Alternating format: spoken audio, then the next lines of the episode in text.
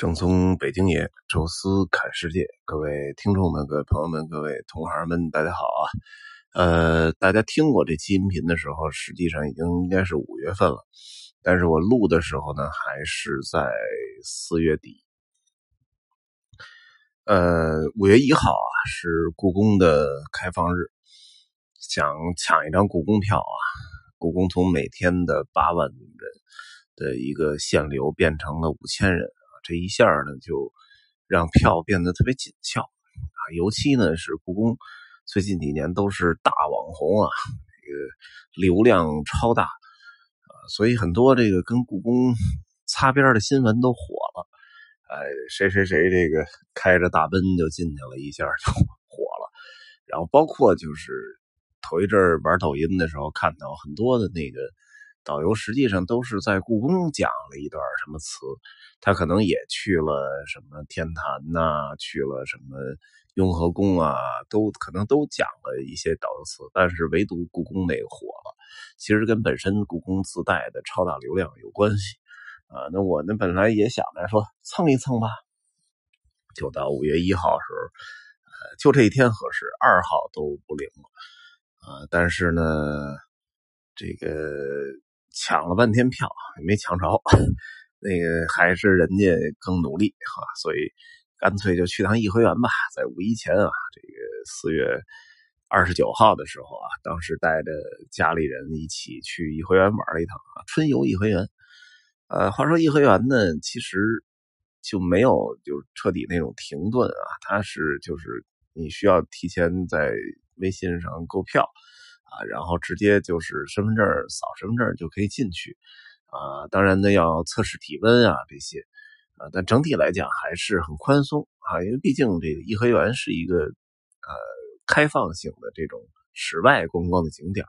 啊，同时呢它本身因为整个的颐和园的面积非常大啊，所以它这个把人放进去之后，呃，确实是里面 谁也不挨着谁，呃。我去了那个就是东北方向啊，就在这个咱们正常的团队游客一般从东宫门进啊，从那个北如意门出，沿着长廊走这个湖的这个北边啊，这条路呢是当年带团的时候啊，这个走了几百上千遍，呃，这次呢正好顺顺道溜了一圈啊，但是那不是我主要的一个参观的点啊，主要的这次呢。呃，一个是呢，它的西南门啊，这个开了之后一直没去过。再加上这次开车呢，确实走东边也不太方便啊。从西南门这儿走呢，其实是呃，我从这个 西南方向开过去最合适的一个点哈。那块儿我估计停车的停车位应该也相对会宽松一些啊，所以我就把车一口气开到了西南门。呃，还挺有意思的一点啊，就是之前没注意这事儿，因为我也不住在西北方向，啊，就从这个八沟啊往香山有一个地面上的一个轻轨，呃，正好是在西南门这个把口这儿啊，它有一个下车站，哎，等于下了这个车直接就可以进颐和园，还真的是挺方便。呃，如果没有这个疫情影响的话，应该呃现在那个车站应该挺热闹的。人应该挺多，因为确实从这儿走是公共交通，啊，离着颐和园最近的一个点，啊，这个西南门进去呢，完全跟颐和园的那个，呃，就是主要的那个热门的那些景点不沾边哈，因为我们去颐和园看什么呀？看长廊，看那个东宫门里边的呃仁寿殿，看那个长廊中间的乐寿堂，甚至于这个长廊西边的这个石坊。爬爬山，跑到那个上面看佛香阁，啊，甚至于绕到山后啊去看后边的苏州街，啊，这个是所有颐和园啊去颐和园的这些游客，尤其是外地外国的游客，一定要去看。但是这些确实我带团也去了无数次啊，所以呃对我来讲没什么新鲜感。但是西南边对我来讲其实真的还去的特别少。啊，零星的可能去过一两次，还都不是带团，都是 自己玩而且距离年代也很久远了，所以这回呢，专门带着家里人、小孩啊什么的，呃，直接走西南门啊，然后就说走一下，专门走一下这个西堤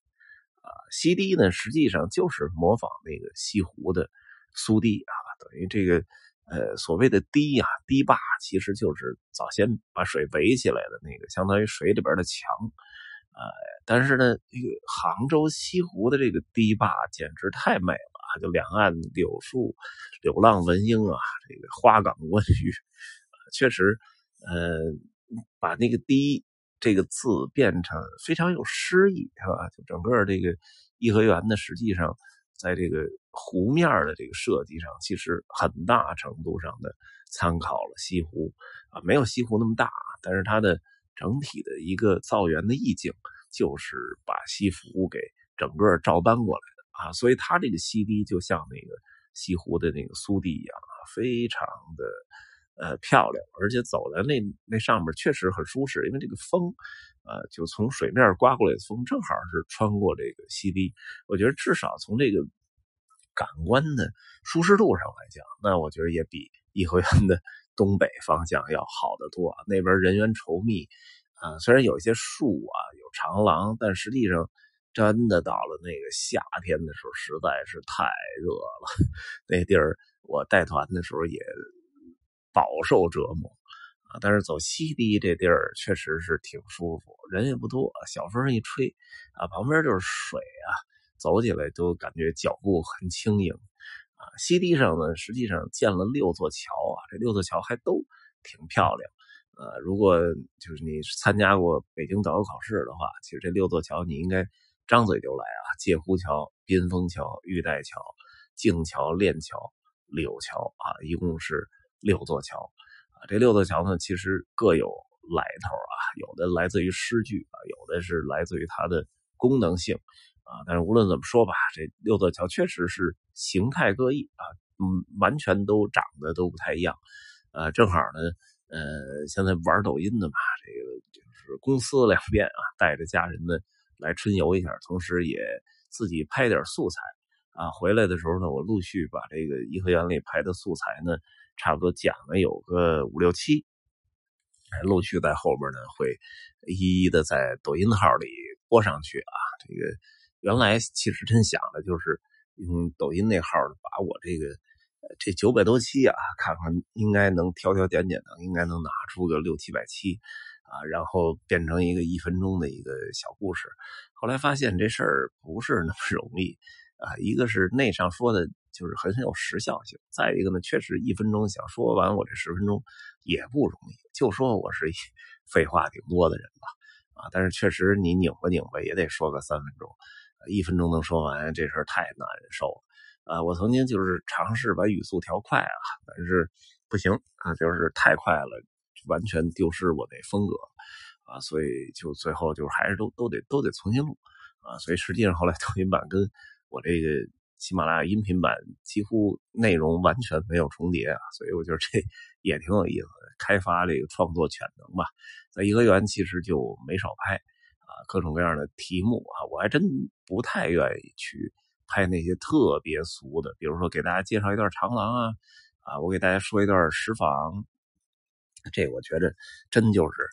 背悼词哈，那块呢确实人也多啊，我这人呢，呃，知道那东西流量大。但实际上，呃，不愿意那么蹭，呃，好多人说抖音那个就是智商较低的人来玩我说这不行了，我我得提升一下抖音的智商维度，所以我这个尽量找一些好玩的小众的东西吧。那这次呢，其实颐和园就是呃走了一趟小众的路线，其实整整个就是走了一下西南的区域啊，当然我也就带小孩坐了一下那个龙船啊。因为正好是走到北边，绕了一个小弯到这个石坊，坐的那个龙船到的新建宫门，再从南边再兜回来啊。但是整体上我的这个呃参观的行走路线，主要就是西南这个西堤啊，以及凤凰墩啊，什么这个这个方丈瀛洲啊这块啊，这确实是呃，我觉得风景是挺好的，而且它这个地方就是野生动物啊。什么大雁呀，什么这个啊，这个这个这个叫什么鸳鸯啊，还有就是喜鹊特别的多啊，这比这个东北方向，因为那边人比较稠密嘛，比东北方向的呃密度要大得多。哎，所以也推荐大家吧，如果有机会到颐和园啊，如果你不是第一次去，我建议你可以就是，甭管是开车也好，还是坐这个公共交通也好，跑到故宫的这个西南门啊，从这儿呢直接进去，就一进去没多远啊，就是西堤，可以呢这个踏踏实实走一段西堤啊，感受一下这个呃在北方西湖哈这个。散步的一个趣味啊，这期呢就是结合啊，我这个去颐和园跟大家聊聊啊，给大家推荐一个在颐和园的小众路线啊。这期呢就跟大家聊到这儿吧，感谢各位收听啊，咱们下期再见。